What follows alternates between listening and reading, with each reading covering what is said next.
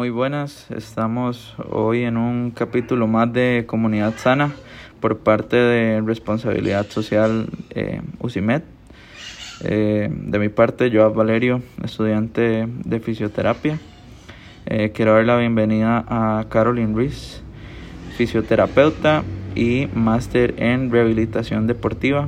Además de eso, es la directora de Physiolution Pinares. Eh, Caro, bienvenida. Hola Joab, muchas gracias por esta invitación en este eh, tema tan interesante. Mi nombre es Carolyn Ruiz y estoy para servirles. En esta ocasión vamos a realizar una intervención y hablar de la intervención de, la, eh, de los terapeutas en los pacientes con diabetes tipo 2 y eh, la inserción de estos en el deporte. Ok, para dar un inicio en, en lo que es este tema, quería preguntarle a Caroline, bueno, qué aspectos hay que tomar en cuenta en el paciente diabético para iniciar un programa eh, de ejercicio. Ok, yo antes de entrar ahí como en la materia directamente, vamos a, hablar un poquito de los datos estadísticos. Eh, la diabetes es una enfermedad que a nivel mundial se estima que para el año 2030 existan alrededor de 366 millones de personas con diabetes. Y la proyección que tenemos para Costa Rica es que hay una prevalencia de la diabetes eh, cercana al 13% y en las personas mayores a 50 años esta cifra alcanza más o menos un 25%. Entonces estos datos son unos indicadores súper importantes de cómo está afectando la diabetes eh, la salud pública. Cuando nosotros eh, se presenta una persona a la consulta y tenga este padecimiento, es muy importante realizar una historia clínica bien detallada. Esto nos va a permitir el éxito del, plan de intervención. ¿Por qué?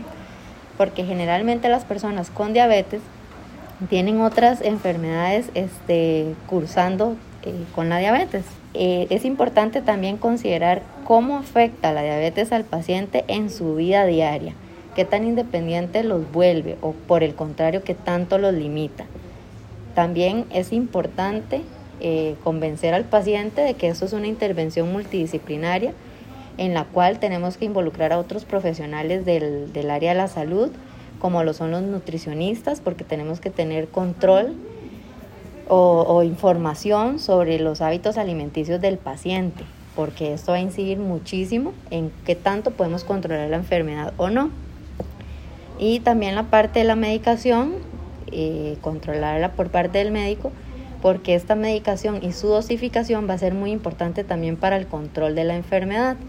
Y ahí, en conjunto con nosotros, que vamos a ejecutar la parte del ejercicio, vamos a brindarle al paciente los cuidados necesarios para mejorar así este, el padecimiento del, del paciente. Es importante entonces siempre preguntar, indagar, hasta que tengamos bien claro cuál es la situación actual del paciente. Ok, entonces como resumen, una anamnesis este, adecuada del paciente y un trabajo interdisciplinario óptimo este, nos puede dar un, un, una mayor visión de, de qué es lo que está afectando al mismo. Tomando en cuenta esto, ¿qué comorbilidades o padecimientos puede cursar un paciente con diabetes?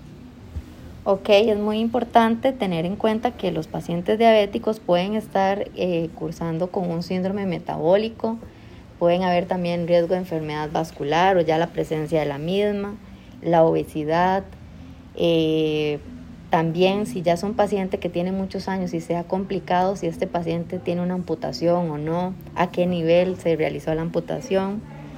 Y también, no menos importante, hablar de la ansiedad y depresión que pueden tener estos pacientes por el desconocimiento de su enfermedad o el poco control que pueden tener para, para eh, tratarla. Ok. Entre, bueno, otras preguntas que, que tengo por acá eh, está qué consideraciones se deben de tener en cuenta para un programa de ejercicio, llevándolo desde el lado terapéutico, no tanto un lado tan comercial, y si hay algún control que hay que tener con ese tipo de paciente. Ok, es muy importante eh, que al paciente le brindemos una opción de programa que sea completamente individual, adaptado y progresivo. Podemos tener pacientes con las mismas comorbilidades, con el mismo padecimiento, pero cada paciente va a responder de una forma diferente. Entonces, siempre esos tres principios es muy importante respetarlos a la hora de prescribir un plan de ejercicio. Y también, bueno, cuando ya tenemos este aspecto claro, es importante cuando ya la persona inicia la actividad física que nosotros y el paciente lo eduquemos en mantener eh, el control de los índices glicémicos. ¿Por qué? Porque si el paciente viene con esa glicemia muy abajo, con el ejercicio no lo vamos a traer. O si por el contrario el paciente anda con los niveles de azúcar muy altos, un paciente que va a estar usualmente descontrolado. Entonces eso es muy importante tener el control glicémico. Además de las recomendaciones de, del desayuno, el paciente no podría llegar nunca sin, sin desayunar y también hacer las meriendas establecidas. ¿Por qué podría pasar? Porque recordemos que el paciente diabético se acuesta y van a pasar muchas horas en que no va a ingerir este alimento, por lo cual los índices de la glucosa van a bajar. Entonces es muy importante siempre enfatizar en que el paciente tiene que, desayunar antes de que inicie el, el programa de ejercicios. Ok, entonces podríamos tomar en cuenta como puntos importantes de esa pregunta un control glicémico adecuado, nunca eh, realizar deporte en ayunas y siempre tener y hacer las meriendas adecuadas. Entonces, eh, ¿qué beneficios trae el ejercicio en, en estos pacientes? Ok, en los, dentro de los ejercicios vamos a encontrar eh, innumerables beneficios, pero de los que podemos hablar de los principales es que a través del ejercicio vamos a lograr un aumento en la captación muscular de la en la glucosa y la contracción del músculo nos va a estimular el transporte y el metabolismo de la glucosa por otras vías que no vayan a depender de la insulina. El ejercicio también va a disminuir considerablemente el riesgo de la enfermedad este, cardiovascular, nos va a ayudar al control del peso, va a mejorar el estado de ánimo de los pacientes. Esto porque evidentemente si vos tenés una alteración y no te permite ser tan funcional y poco a poco ir alcanzando los objetivos terapéuticos, la persona va a mejorar pues su estado de ánimo, va a mejorar considerablemente también la fuerza y este nos ayuda en la prevención de la osteoporosis. Ok, entonces tomando en cuenta todos estos beneficios que nos brinda el ejercicio, ¿hay contraindicaciones para estos pacientes?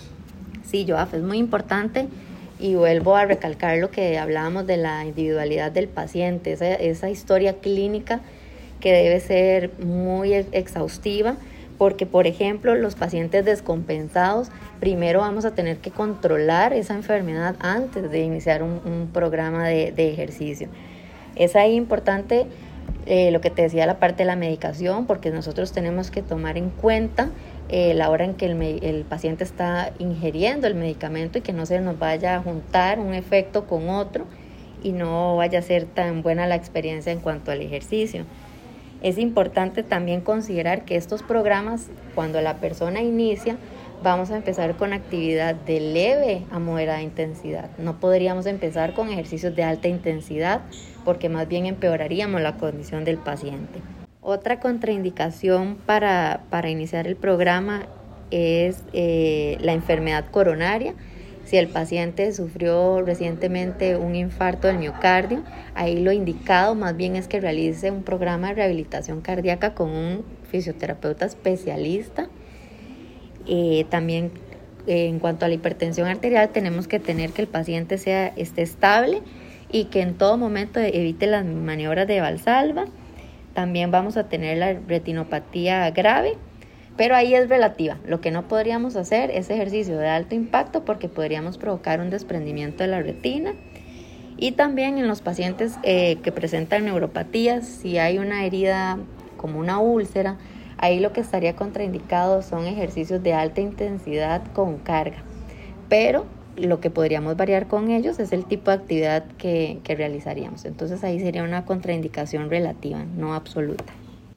Bueno, y, por último, Caroline, ¿usted eh, recomienda eh, algún tipo de actividad y a esta a qué intensidad se debería realizar en pacientes con diabetes tipo 2 y sedentarios? Bueno, la literatura nos habla mucho de los ejercicios de para iniciar, hay que tener eso muy claro, los ejercicios que vayan a ir de una baja a una moderada intensidad. en las actividades que podríamos escoger está la natación, ejercicios de resistencia, el yoga, el pilates, diferentes formas de ejercicio aeróbico, marcha, bicicleta. Siempre ahí tenemos que recordar lo importante de, prescribir de acuerdo a las necesidades que tenga nuestro paciente.